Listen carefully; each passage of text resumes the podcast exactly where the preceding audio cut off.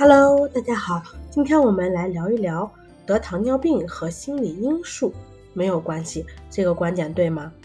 大多数糖友呢都觉得糖尿病与遗传因素有关，或者是吃喝无度造成的。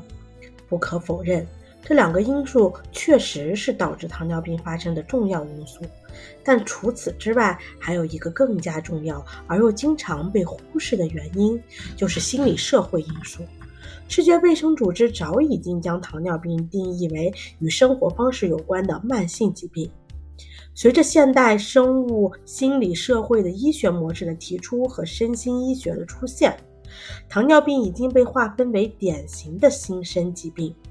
也就是说，发病、发展、治疗、转归都与心理社会因素密切相关。长期的精神压力、消极的性格特点。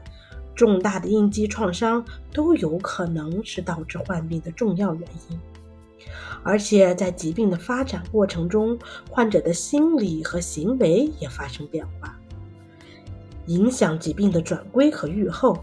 尤其是在目前当代社会的大环境之下，心理社会因素已经成为糖尿病发病的高危因素之一。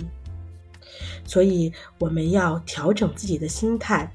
正确面对生活的困难，你了解了吗？下期见哟，拜拜。